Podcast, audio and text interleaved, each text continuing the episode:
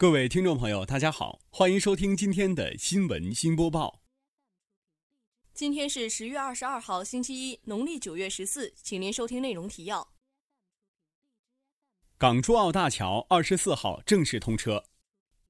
水陆两栖飞机 AG 六百首飞成功。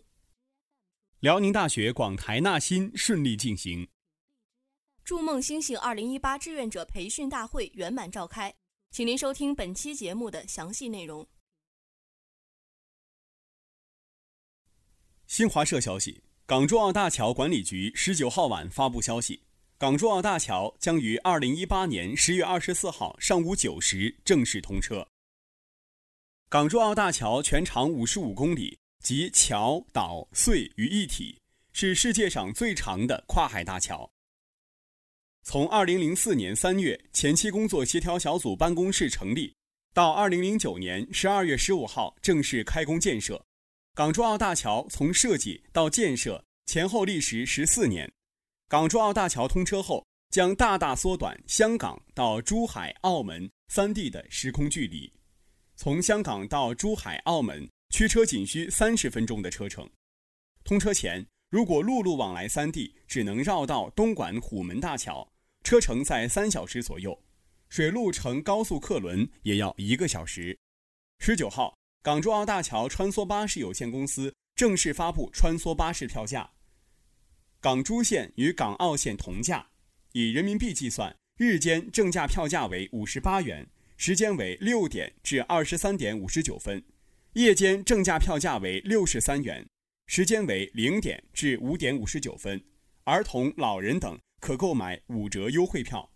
据悉，港珠澳大桥主桥仅在珠海设一个收费站，该收费站包括二十条收费通道。内地 ETC 和香港快易通可在桥上自动扣费，现金缴费需使用人民币，非现金结算以人民币计价。同时，民众还可使用银行卡、支付宝、微信等方式付款，收费标准以人民币为基准。港澳两地按照扣费时的汇率实时换算。本台记者林雨琦报道。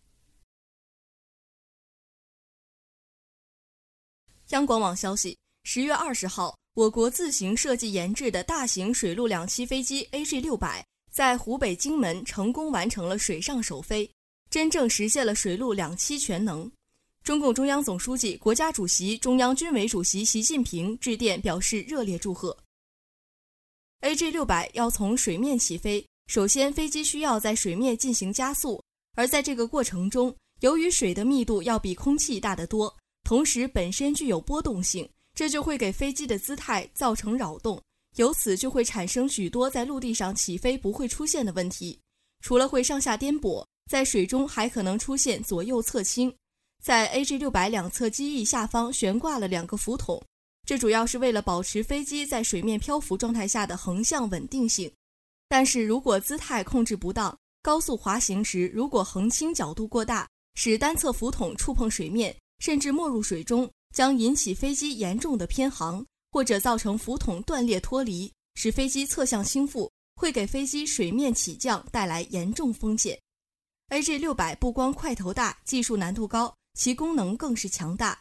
它对我国整个空中应急救援体系的建设来说，有着不可忽视的作用。它不但能上天下海，森林灭火、水上救援、海洋环境监测保护等特种任务无一不能。下一步，AG 六百还将展开海上试飞，验证更加复杂的海上环境。本台记者林雨琪。大学之声消息：十月二十号，辽宁大学大学之声广播电台在博文楼三楼进行纳新面试。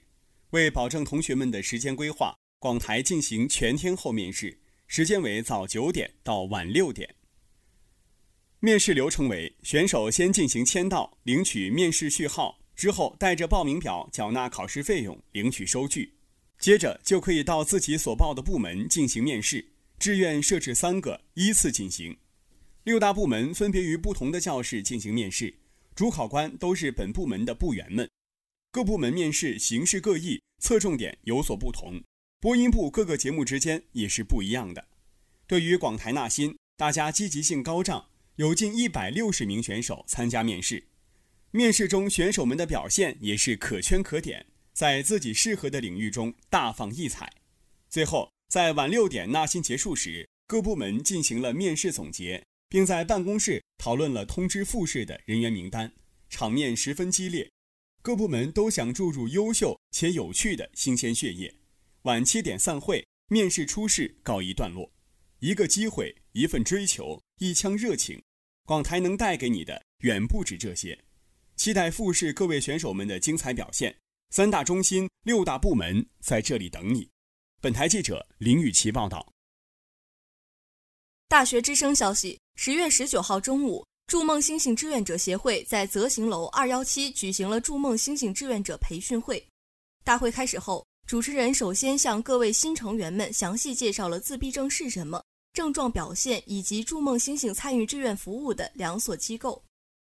大会开始后。主持人首先向各位新成员们详细介绍了自闭症是什么、症状表现以及筑梦星星参与志愿服务的两所机构——沈阳小海龟和沈阳同泽宇人自闭症训练中心。为了让自闭症人士享有有尊严、有保障的正常化生活，正在努力地为之不断奋斗。筑梦星星协会也将在这两个中心展开志愿服务。接下来由义工部为大家介绍陪护自闭症儿童的相关注意事项，强调了志愿服务具体应该怎样正确的完成。大家对该如何跟周围孤独人士相处以及陪护注意事项、志愿要求等都有了更深一步的了解。接着，义工部为大家介绍了本学期筑梦星星协会的具体活动安排。一张张热情的面孔洋溢着青春的气息。相信筑梦星星的新成员们一定可以尽自己所能，为星星的孩子们带去温暖和关怀。有了新成员们的加入，筑梦星星协会一定会在新的学期再接再厉，不断更好的发展下去。本台记者林雨琪报道。